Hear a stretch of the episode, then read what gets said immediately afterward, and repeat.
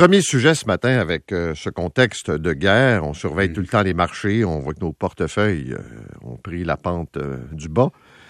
Et, mais c'est quand même intéressant de voir ce que ça fait ressortir dans le comportement des investisseurs.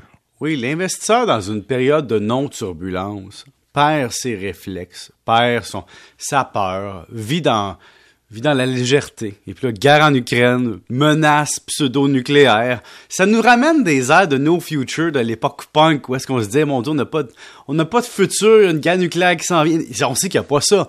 Mais il y a ce ressentiment-là.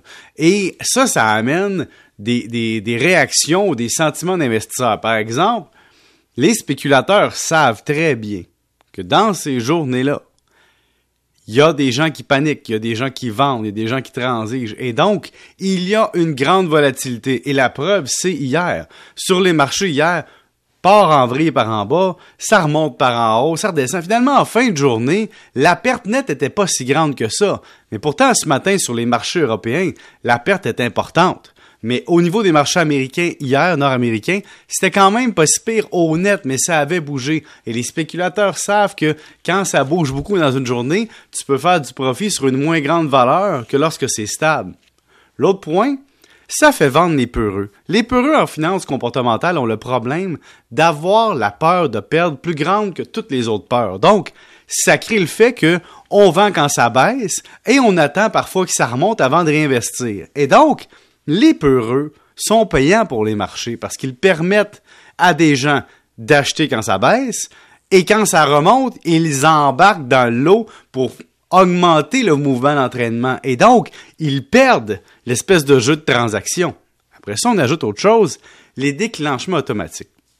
En anglais, on appelle ça des, stop loss, ok? C'est-à-dire que un stop de protection, c'est qu'à un certain prix, à une certaine baisse, à un certain niveau, il y a des déclenchements automatiques de vente, par exemple. Et donc, ça, ça aide à créer des mouvements euh, de volatilité parce que quand la bourse atteint un certain niveau ou quand une action perd un certain pourcentage, il y a des ventes automatiques pour protéger les pertes.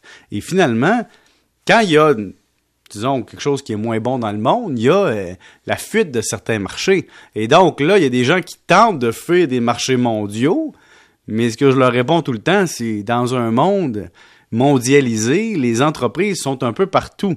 L'impact sur l'énergie est un peu partout. Donc, fuir un marché ne vous protège pas contre l'impact et l'effet domino. Si on voit ce matin en Europe une perte de 2-3% sur des indices, de façon généralisée, c'est sûr que ce matin, les marchés nord-américains peuvent être influencés par la vague en se disant ça s'en vient vers chez nous. Peut-être que oui, peut-être que non, mais il y a ce, ces réactions en chaîne qui font en sorte que pour l'investisseur boursier, il est temps de vraiment se poser la question suis-je vraiment, encore une fois, dans mon profil d'investisseur qui me correspond.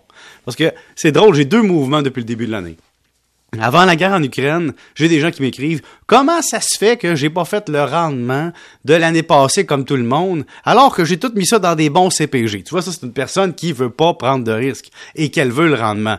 Depuis la guerre en Ukraine, j'ai l'inverse. Comment se fait-il que je sois si exposé à une baisse alors que moi j'ai des affaires équilibrées? Et donc, tu vois qu'il y a des gens qui ne sont pas dans le bon profil d'investisseur par rapport à leurs désirs ou que dans leur tête, ils pensent que ce sont des investisseurs qui peuvent s'exposer à un risque, mais ils ne sont pas capables dans, les, dans la réalité.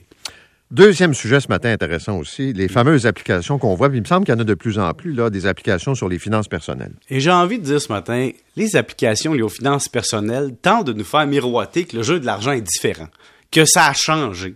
Mais la réalité ne change pas. C'est pas parce que vous avez une application à portée de main que l'essence financière change. Je te donne un exemple. Wealthsimple te dit Ah, la gestion de ton portefeuille est simplifiée. Bon, c'est une espèce de robot conseiller qui achète des fonds, disons, ou des placements, et puis que dans le fond, tu peux avoir un robot qui te réoriente, ou tu peux faire des, transactions toi-même sur ton téléphone. OK, ça enlève un intermédiaire, ça enlève du délai sur ce que tu vois et tu perçois, mais tu transiges quand même sur des titres boursiers.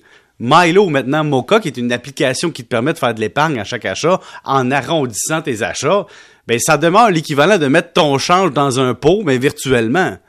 Wallow, une application pour initier les enfants à gestion des finances personnelles, ben ça demeure une application qui dit à tes enfants comme ce que tes parents faisaient, mais tu le sous-traites à une application que tu payes par mois.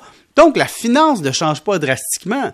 Ce que les applications font, c'est rendre ludique, démocratiser quelque chose qui n'a pas réellement changé.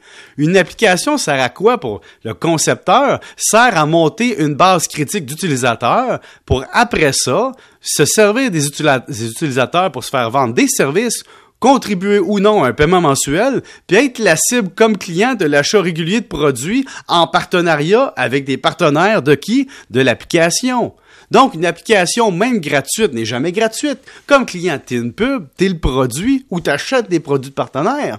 Mais c'est rien de nouveau. Donc, quand les gens me disent, as-tu une bonne application pour économiser ou investir? Je dis, faites un pas de recul c'est comme si tu me dis, euh, tu sais, y a-tu une bonne façon d'investir? Le pas de recul, c'est de dire, tu veux-tu investir, oui ou non, dans quoi? Que tu passes par une application, que tu fasses un retrait automatique à ta banque ou tu passes par une application. Mais ça revient à ce que tu disais tantôt, c'est quoi ton profil? Es-tu sensible euh, aux fluctuations? Et tu quel âge tu as? Il y a un paquet de facteurs. Ben oui, mais surtout, l'application en tant que telle, c'est un outil. C'est comme dire, je veux me construire une, maison, quel marteau me recommandes-tu? Ben, je te recommande un marteau de, qui frappe sur des clous. Et donc, non, mais pour vrai, l'application, ce qui est drôle, c'est qu'on a créé un outil marketing qui sert à accumuler de l'information sur les gens, à les profiler, puis tout ça, ton institution financière peut te le donner, ton robot conseiller, ton application pour investir, mais on vend des affaires marketing pour te rendre ça plus beau. Mais la finance, c'est la même chose d'habitude. Offre-demande, rendement, risque, puis frais de gestion. C'est toujours la même chose. Salut, monsieur. Salut. Bonne journée. Euh, 7h presque 22.